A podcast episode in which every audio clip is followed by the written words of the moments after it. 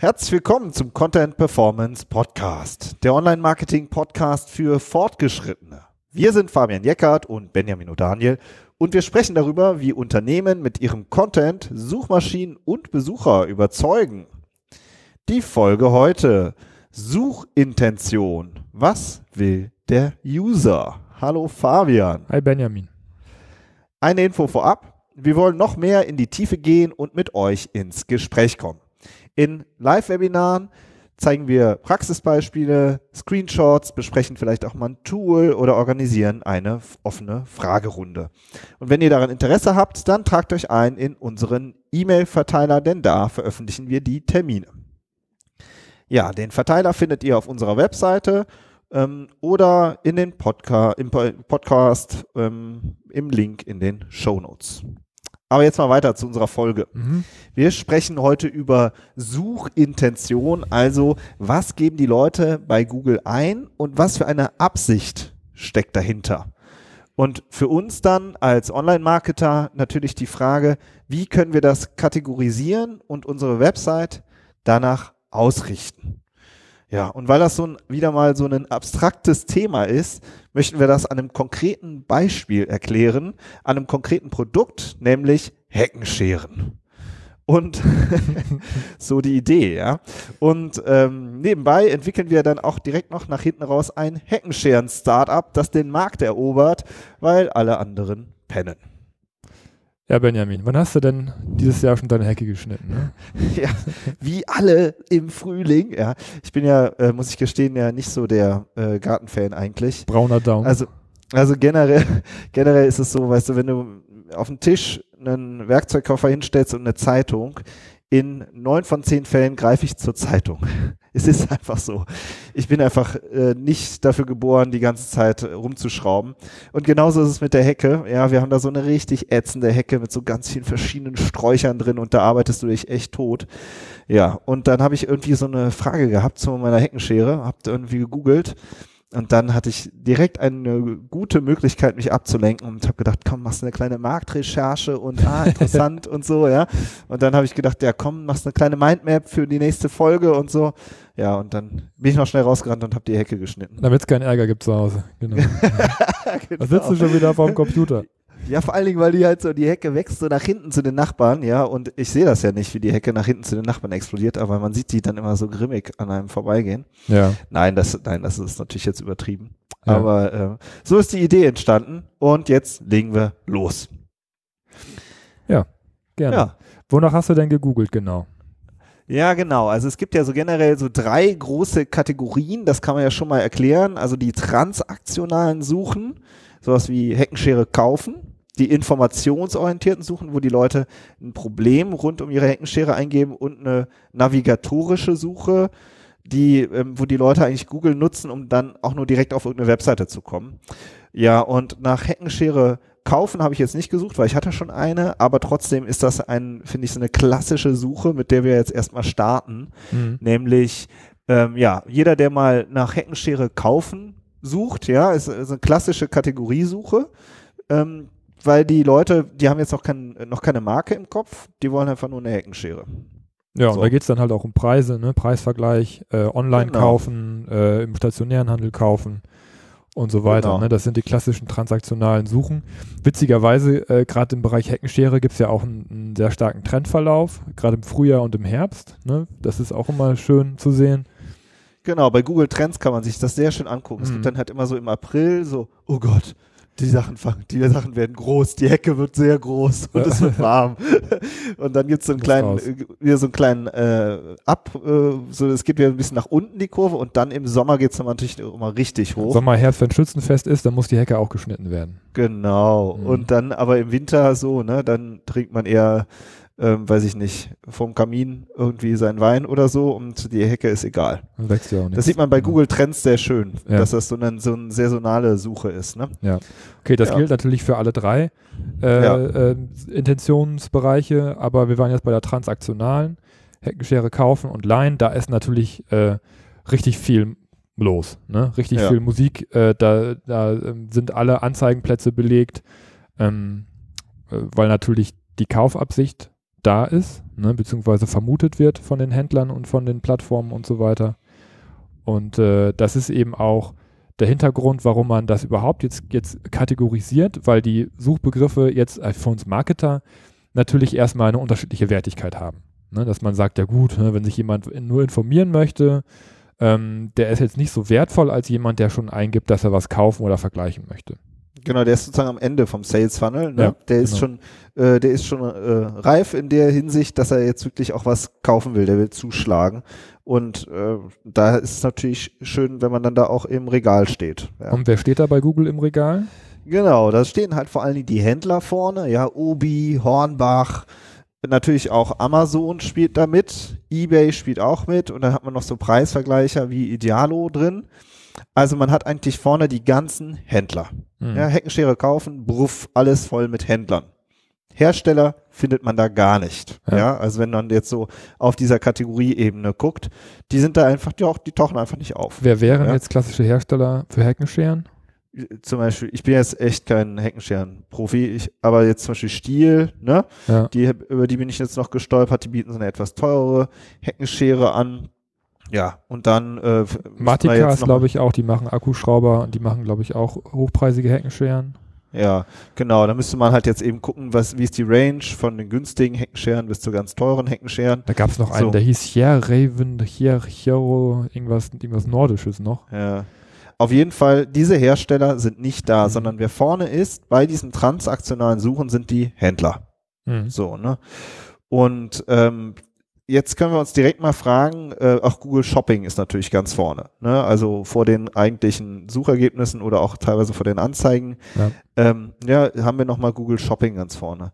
Jetzt ist die Frage, welche Aufgaben resultieren denn daraus für die Hersteller in Bezug auf die Webseite? Ja, Was denkst du? Ja, also erstmal, dass man sich überhaupt mal eine vernünftige Page-Strategie zulegt. Ähm, das heißt, äh, AdWords, Google Shopping, eventuell auch bei Amazon äh, auf die Plattform geht und die bedient, wenn man das möchte. Ne? Wenn man das, es gibt auch Gründe, das nicht zu machen, haben wir auch schon drüber gesprochen in der Folge. Aber dass man sich hinsetzt und sich überlegt, wie wollen wir denn selber unsere eigene Webseite stark machen, unseren eigenen Shop stark machen. Hier sind wir gleich schon wieder bei einem kleineren äh, bis, mit, bis mittelschweren Problem bei vielen Herstellern, dass sie eigentlich gar keinen Shop haben, ne? sondern dass sie irgendwie äh, ja, ihre, ihre, ihre Händler unterstützen, ihre, ihre Reseller, Retailer unterstützen. Ähm, ne, das heißt, da gibt es dann irgendwie auch nicht so den, den, den direkten Umsatzzusammenhang, wenn man jetzt zum Beispiel eine Page-Strategie macht, wenn man eben keinen eigenen Shop hat, nicht selber verkauft, sondern eigentlich nur das Händlernetzwerk unterstützt. Aber wenn man äh, dort vorne mitspielen möchte in diesen transaktionalen Begriffen, dann macht es natürlich auf der, auf der einen Seite erstmal Sinn, äh, sich äh, ja, eine Online-Page-Strategie zurechtzulegen. Das ist das eine. Ja, und ich finde halt auch, wenn man sich die Webseite anguckt, halt ein klassischer Händler, ein klassischer Online-Händler, der hat einfach auch Kategorieseiten in mhm. seinem Shop, der hat Produktdetailseiten in seinem Shop und mit denen rankt er natürlich auch. Ja, das heißt, wenn ich da auch ähm, von der Architektur her ähm, nur sehr dünn aufgestellt bin, ja, dann und gar keine, gar keine Produktseiten eben habe oder eben Kategorieseiten, keine optimierten, dann ranke ich natürlich auch dazu nicht. Ne? Also. Ja, ich meine, das ist, wenn wir jetzt im Bereich SEO sind, ist das natürlich äh, auch kein Hexenwerk, was die Händler machen oder die, oder die Plattform. Da, da steht halt drauf, äh, Heckenschere kaufen, Heckenschere online kaufen. Ja. ja, das kann man als, als Hersteller auch auf seine Seite draufschreiben, kann sagen, Heckenschere online kaufen und hier ist unser Händlernetzwerk. Ja, ja, und kann dazu Content erstellen und kann das, das SEO optimieren. Das sollte man, finde ich, auch machen. Machen aber die wenigsten. Genau, das ist so ein bisschen die Basisarbeit, so ein ja. bisschen, dass der Begriff, ja. ja, dass der Begriff überhaupt auftaucht. Ne? Ja. Also zum Thema Online-Shops haben wir übrigens auch mal eine eigene Episode gemacht, weil die wirklich nochmal so vor eigenen ähm, Problemen stehen. Also wer sich noch so für das Thema interessiert, kann da gerne mal äh, bei uns im Archiv ein bisschen herumstöbern. Mhm. Ja, die zweite Kategorie, das sind die informationsorientierten Suchen. Ja. Ich versuche es mal so zu erklären. die Leute haben rund um ihre Heckenschere jede Menge Fragen und Probleme und erwarten dann Ratgeber, Anleitungen, Definitionen ähm, und die wollen einfach mehr wissen. Ja, das ist jetzt noch nicht transaktional im Sinne von, da wird gekauft, sondern viel früher in der Customer Journey, wie man so schön sagt. Ein Beispiel habe ich mir mal rausgepickt. Was für eine Heckenschere nehme ich mir eigentlich? Eine Akku-Heckenschere, eine mit Kabel oder eine mit Benzin? Mhm. Ja, äh, also ich frage mich sozusagen erstmal, was, was nehme ich denn jetzt? Nehme ich jetzt eine Akku oder eine Kabel? Was, was ist besser? Ja, wenn ich jetzt eine kaufen will, ich bin noch nicht so weit, dass ich die kaufen will, ja, sondern ich will mich erstmal davor informieren, was überhaupt die beste Lösung für mich ist. Ja, aber da steckt natürlich das Transaktionale auch schon direkt mit drin. Total, das ist eigentlich ein ja. total cooles Beispiel, weil äh, wenn ich ja, ich bin ja eigentlich schon so weit, dass ich eine brauche eigentlich, ne, wenn ich diese Frage stelle. Aber ich bin noch nicht so weit, äh, mich für ein Produkt entschieden zu haben. Aber das ist natürlich eine Riesenchance für Hersteller, äh, da zu informieren, ja. Und ich meine, die meisten Hersteller haben ja auch diese ganze Produktpalette im Programm. Da kann man ja auch drauf eingehen, was bist denn für einer? Bist, bist du ein Gärtner, der, der acht Stunden am Tag Hecken schneidet äh, und ein breites Kreuz hast und einfach ein zuverlässiges Gerät braucht, was lange hält? Oder bist du der Hobbygärtner, der eher was Leichtes braucht? Ne? Das sind ja to total äh, gute Möglichkeiten und Ansätze, auch dann nachher den Kauf vorzubereiten. Mhm. Das Interessante finde ich dann eben, wenn man dann nach sowas googelt, dann sind die ganzen Händler und die ganzen Plattformen, die wir jetzt am Anfang genannt haben, wie äh, äh, Amazon, eBay, aber eben auch die ähm, Obi, Hornbach und wie, wie sie alle heißen, die sind weg. Ja. Stattdessen hast du halt contentgetriebene Seiten vorne in den Suchergebnissen. Ja, und zwar ganz unterschiedliche. Das kann der NDR sein mit einem großen ähm, Ratgeber dazu. Das kann auch ähm, Stiftung Warentest sein. Die haben eine sehr starke Seite mit test.de. Mm, und die dann vielleicht auch das äh, sozusagen das Thema aufgreifen. Aber es gibt auch jede Menge Affiliate-Seiten oder halt unabhängige Publisher. Das sieht man dann im Impressum. Die, da steht dann halt eine Person drin, ja, zum Beispiel, ähm, die halt selber einfach so äh, das ganze Thema mal aufgearbeitet haben redaktionell und dann halt oft über Affiliate halt Geld verdienen. Also indem sie dann halt verschiedene Produkte einblenden, dann noch einbinden in den Content und, ähm, und dann halt eben weiterleiten zu einer Plattform wie Amazon. Aber das finde ich halt total interessant. Ja, also da, wo es, wo es um Fragen, um Probleme geht, um Anleitungen, ja, da hast du dann halt eben die Content-getriebenen äh, Seiten vorne, aber auch jetzt kein äh, Heckenscheren-Hersteller. Ja, mhm. bis auf Stiel ist eine Ausnahme. Die haben einen Blog und ranken dazu auch. Aber, ähm, aber sonst hast du halt sowas wie gartentipps.com und weiß ich nicht, so ähnliche Seiten, wo du, ähm, ja, die da einfach rumschweben und jede Menge Traffic bekommen. Ja, aber daran sieht man auch, dass es funktioniert. Ne? Also ja. äh, Stil hat es geschafft. Und äh, ich weiß, dass Obi auch eine große Content-Marketing-Strategie fährt. Und das funktioniert schon. Auch für Plattformen, auch für Händler ähm, im informationsgetriebenen Absolut. Suchbereich Content zu platzieren. Und Affiliate, das ist dann auch direkt wieder der Dreh zum Geldverdienen. Ne? Ja. Also das ist ja auch eng beieinander, das ist ja auch holistisch, dann äh, jemanden aufzuklären und ihm direkt auch schon passende Produkte anzubieten. Das steht ja sicher auch gar nicht entgegen. Ne? Also äh, dass man, dass man eine Webseite auch mehrdimensional aufstellt. Ja. Genau. Also das finde ich ähm, ein sehr spannendes Beispiel. Ein zweites Beispiel ist ähm, jetzt, was mir jetzt, hat ich jetzt persönlich noch nie mit meiner Heckenschere gemacht, aber Heckenschere schleifen. Ja. Oder noch ein Schritt davor, Heckenschere stumpf. Ja, ja. also was die tun. Heckenschere ist stumpf, was tun. Ja, das ist sozusagen die eine. Bitte erstmal Stecker ziehen. genau. Und die nächste ist dann schon, okay, sie ist stumpf, ich muss sie schleifen. Also Heckenschere schleifen. Ja. Und da, wenn man sowas googelt, das finde ich dann auch wieder interessant, da sieht man dann in den vorderen Suchergebnissen auch eingeblendete YouTube-Videos. Ja, das ist Tutorial das, dann, ne? Genau. ne? Genau, das ist dann halt Tutorial und zwar auch ein visuelles Tutorial, wo, wo offensichtlich Google auch erkennt, okay, wenn einer seine Heckenschere schleifen will, dann ist es nicht schlecht, wenn er sich dazu auch noch ein Video anguckt. Ja. ja. Während, ob ich jetzt eine, eine Akku- oder eine Kabelheckenschere brauche, da brauche ich eigentlich kein Video für. Das ist eine Kopfentscheidung. Ja, also mm, das ist nicht, äh, macht einfach Sinn, dass man dann zu so einem Thema vielleicht eben in Video denkt. Ja. Ja, wenn es eben passt. Und Heckenschere schleifen ist ja nur eins. Heckenschere pflegen, reinigen, äh, schärfen, alles Mögliche. Ja, da hängen ja ganz viele Suchbegriffe dahinter. Das Suchvolumen kennen wir jetzt nicht. Ja, das ist halt natürlich dann wieder wäre dann wieder der nächste Schritt. Ja, dass man das dann professionell analysiert und ähm, ähm, und aufarbeitet, wo eigentlich hohes Suchvolumen ist und wo wenig. So, mhm. ja. Mm, aber da ist eben auch wieder spannend, das sind alles contentgetriebene Seiten, die vorne sind. Genau, und da bietet sich eine YouTube-Strategie an, genauso ähm, wie man äh, halt prinzipiell auch mal guckt, in welchen ja, Such Suchbereichen das, das Medium einfach sich auch ändert. Ne? Dass man, wie du schon sagtest, eben auch äh, e-, eher Videoergebnisse hat. Da hatten wir ja auch äh, eine spannende Folge mal mit dem Markus Tober.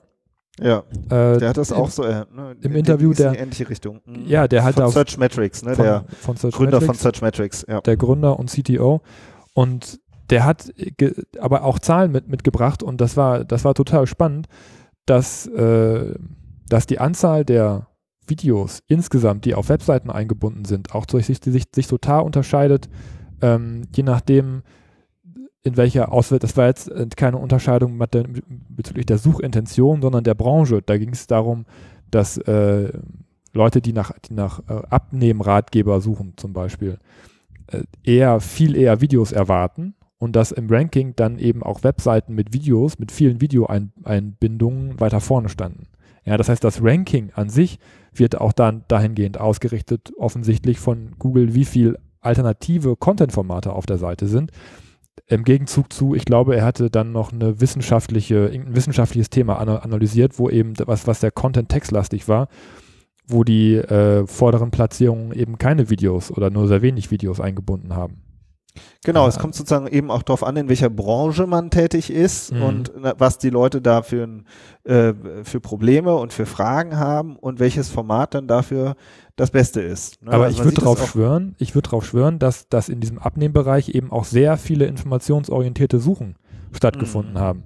Ja, ja, Mehr, mehr als in dem wissenschaftlichen Bereich vielleicht oder, oder in, einem, in, einem, in einem anderen Bereich, dass, dass eben sehr viele ähm, ja, halt eben dann Suchen abnehmen durch Sport oder keine Ahnung was und dass dann eben auch dann Videos eingebunden ja. werden. Ja. Ja, bei, bei Stil ist mir jetzt noch aufgefallen, ohne, wir haben da jetzt keine Verbindung hin oder kennen da irgendwen.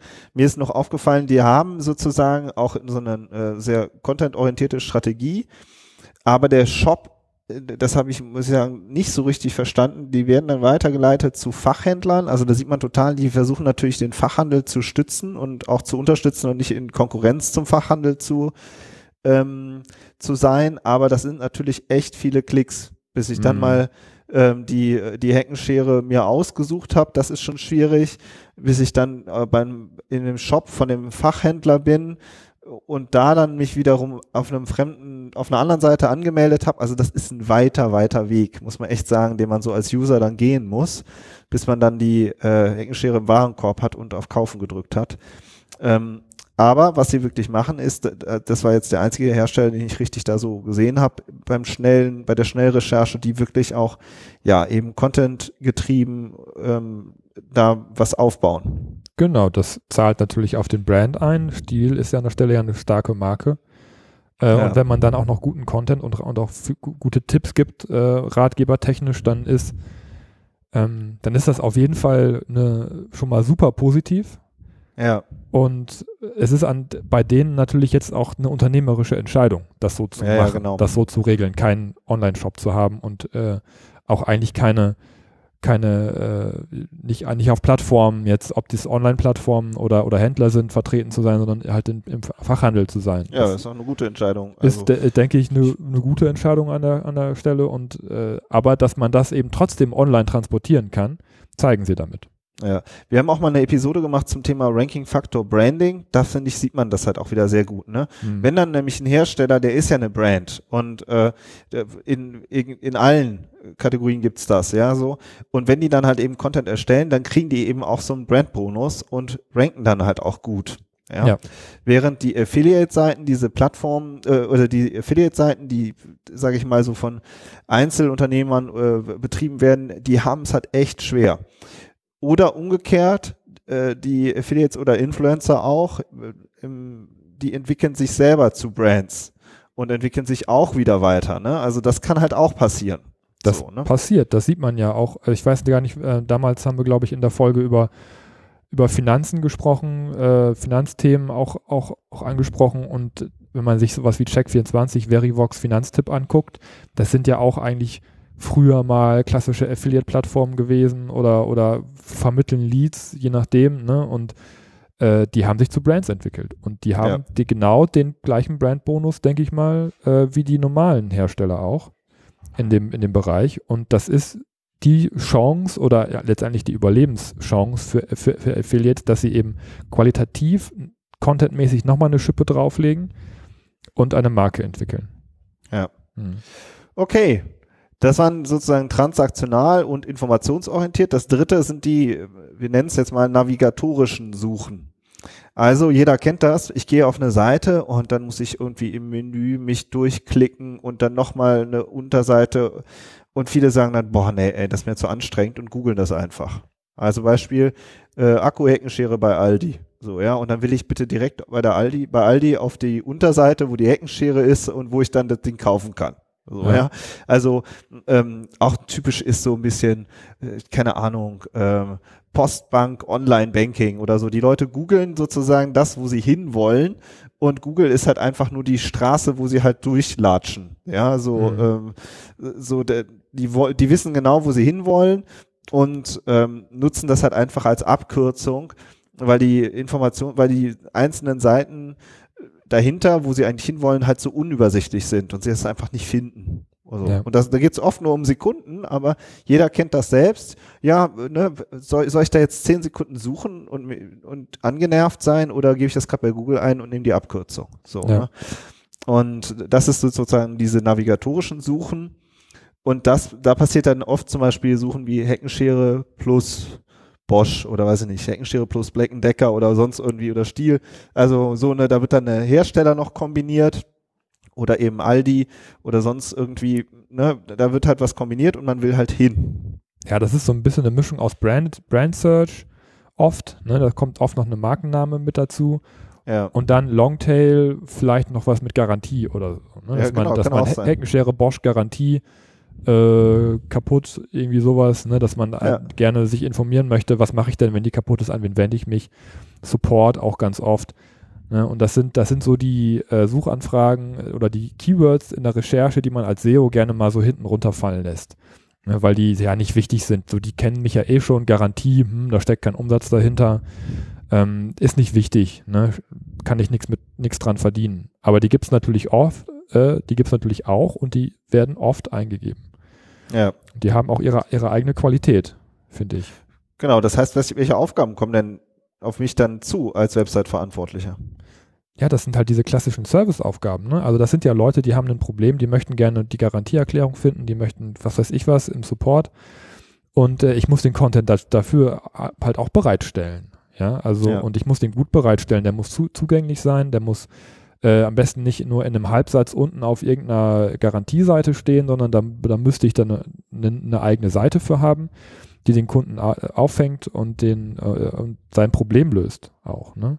Genau, eine eigene Unterseite. Ja. Eine eigene Unterseite, wo es um das Thema Garantie geht. Damit diese Seite dann eben auch wirklich auf Platz eins steht. Ja. Und nicht auf Platz eins irgendwie sowas wie gutefrage.net. Ja, so, äh, meine Schere ist kaputt, äh, Heckenschere ist kaputt und was soll denn das? Und dann hat man da irgendwie 30 Leute, die sich irgendwie, ähm, die irgendwie angenervt sind, ja, und irgendwie ne, irgendwas Negatives äußern und am besten noch irgendwie drei kommerzielle Leute, die da noch irgendwas reinposten und sagen, ja, dann kauf doch die und die. Ja.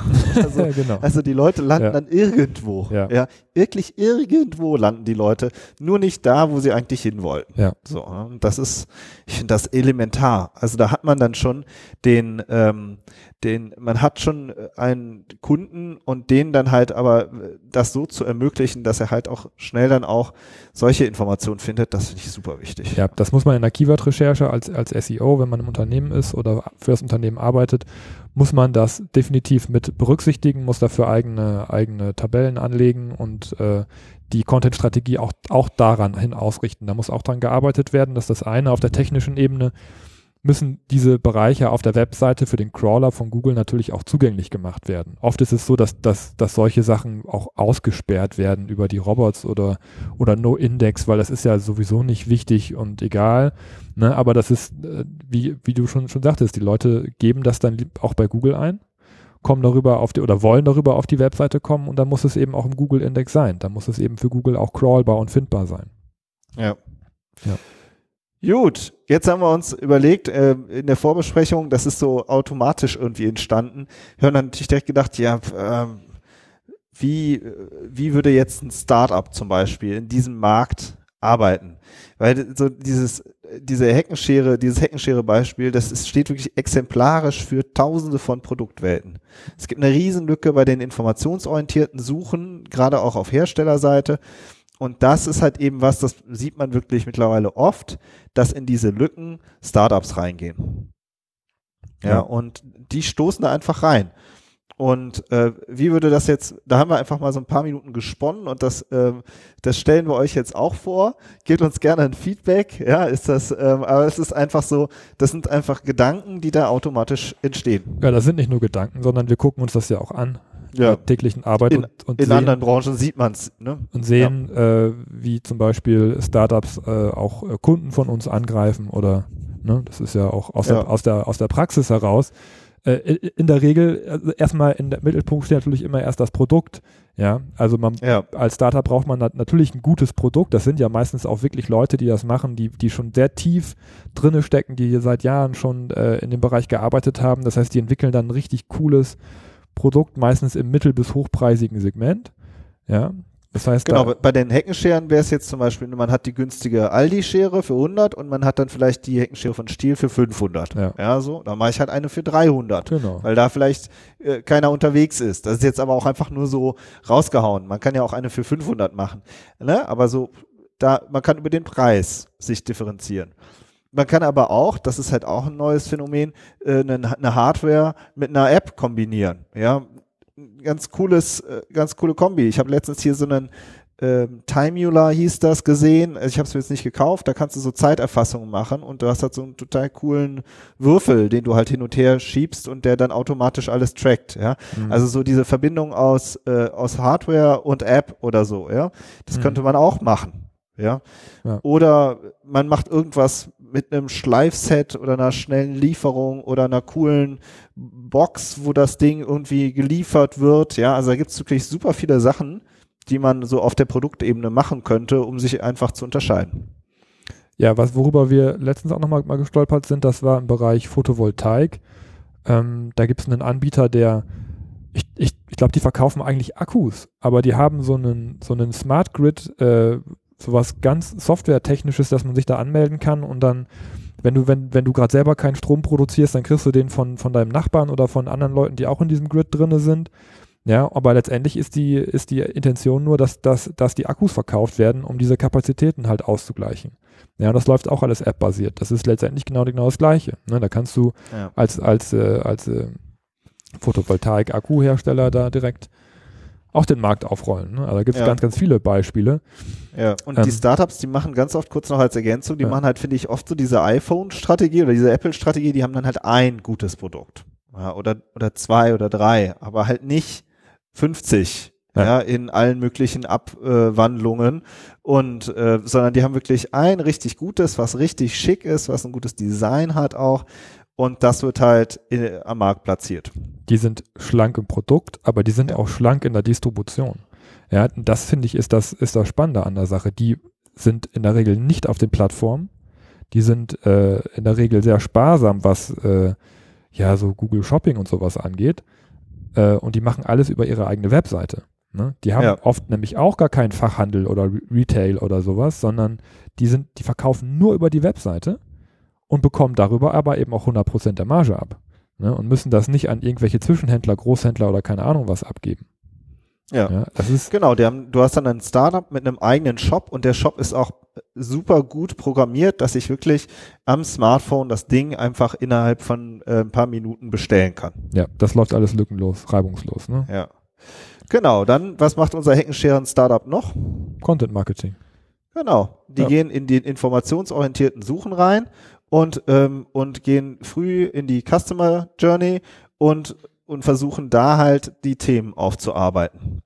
Ja, ja wenn man auch noch ähm, sozusagen eine richtige Brand drumherum erschafft um seine neue Heckenschere und, und ne, man entwickelt da richtig was, hat man noch schönen Brandbonus und, ähm, und kümmert sich halt um diese ganzen informationsorientierten Fragen. So. Ja. Und wenn man dann noch einen Schritt weiter geht und sagt, ah, guck mal hier zu dem und dem und dem, da haben wir diese Affiliate-Portale vorne. Ja gut, dann gehst du zu den Affiliate-Portalen hin und sagst, ja und wie viel Provision kriegst du von Amazon? Weiß ich nicht. Fünf, glaube ich. Fünf, fünf Prozent oder so? Ja, wir geben dir zehn. Ja. Dann bist du bei allen Affiliate-Portalen, die da im Moment vorne sind, ähm, machst du halt mit denen einzelne Partnerschaften, einzelne Kooperationen und dann hast du halt schon mal sofort die Sichtbarkeit ja. in diesem informationsorientierten Suchen und versuchst es selber noch aufzuarbeiten und da anzugreifen. Mhm. Ja. ja, und du ziehst alle, alle Register SEO, Content Marketing. Ne? Also die Startups, äh, die wir da so beobachten, ähm, die sind alle SEO-mäßig ganz weit vorne dabei. Ja, das ist ein zentraler äh, ein mega zentraler Hebel, finde ich auch. Mhm. Und ähm, so, und dann ähm, machen sie natürlich auch, haben sie auch eine Page-Strategie, aber eben eine, die immer angebunden ist, was wir auch immer sagen, an Tracking, an Auswertung, an äh, dass alles gemessen wird, ja. Und äh, auch das, ne, also auch im transaktionalen Bereich wird natürlich auch gearbeitet. Ja, aber das, das Spannende ist ja, dass man durch die, durch die ähm, durch den Fokus auf der, auf der informationsorientierten Suche oft dann schon so viel Brand äh, ähm, Signale setzt, auch beim Kunden, dass man, dass, dass, dass die oft auf, an der transaktionalen Suche vorbeifliegen. Ja, da sucht keiner mehr nach Heckenschere kaufen, sondern da sind da, da ist dann direkt schon Heckenschere bei, bei Startup kaufen. Ja, ja. Das heißt, die gehen von der transaktionalen direkt in die navigatorische Brandsuche rein. Und äh, damit kannst du dir den ganzen teuren transaktionalen Bereich, wo die Leute noch gar nicht wissen, was brauche ich denn, was will ich denn, ich will vergleichen und so weiter, da fliegst du direkt dran vorbei und kannst dir das Geld sparen, was du da ausgeben musst.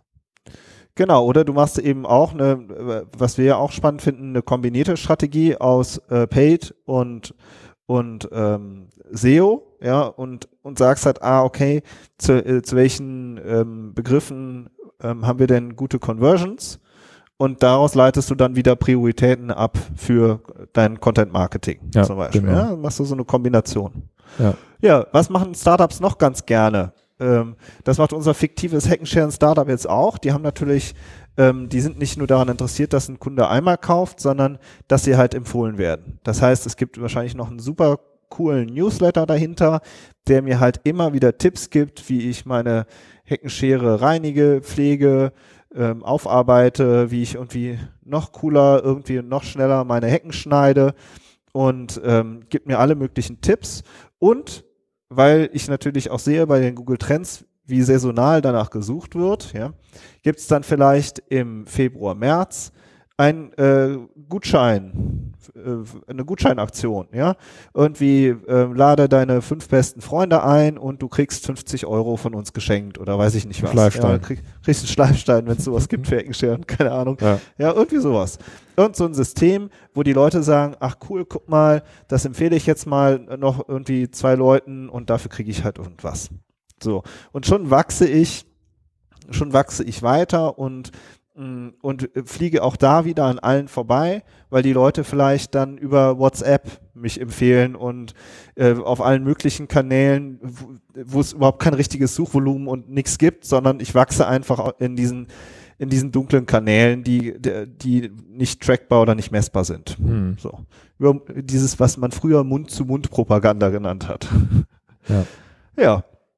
So, das ist halt jetzt einfach mal äh, so kurz und knapp entworfen, was wir halt sehen in super vielen Märkten und wo man sich eben überlegen muss, wenn man jetzt ein etablierter Hersteller ist, wie werde ich jetzt angegriffen in den nächsten Jahren, weil das wird passieren. Und entweder von Startups werde ich angegriffen oder von Plattformen wie Amazon, ne, die machen es natürlich auch. Oder von Konkurrenten, die es besser machen. Oder von Konkurrenten, die es besser machen. So, und ähm, wo sind meine Schwächen auch, ja, und wo sind meine Stärken? Und, ähm, und da halt eben so die, die Hebel und die Stellschrauben zu finden, wo man wirklich was machen kann. Das vor der Aufgabe stehen unzählige Unternehmen. Ja. Gut, okay. Das war's. Das war unserer, äh, unser, ähm, unsere Folge zum Thema Suchintention am Beispiel einer Heckenschere. Mhm. In diesem Sinne, ab ja, in den Garten. Ab in den Garten. Und nächste Woche hört ihr uns wieder. Bis dann. Ciao. Bis dann. Tschüss.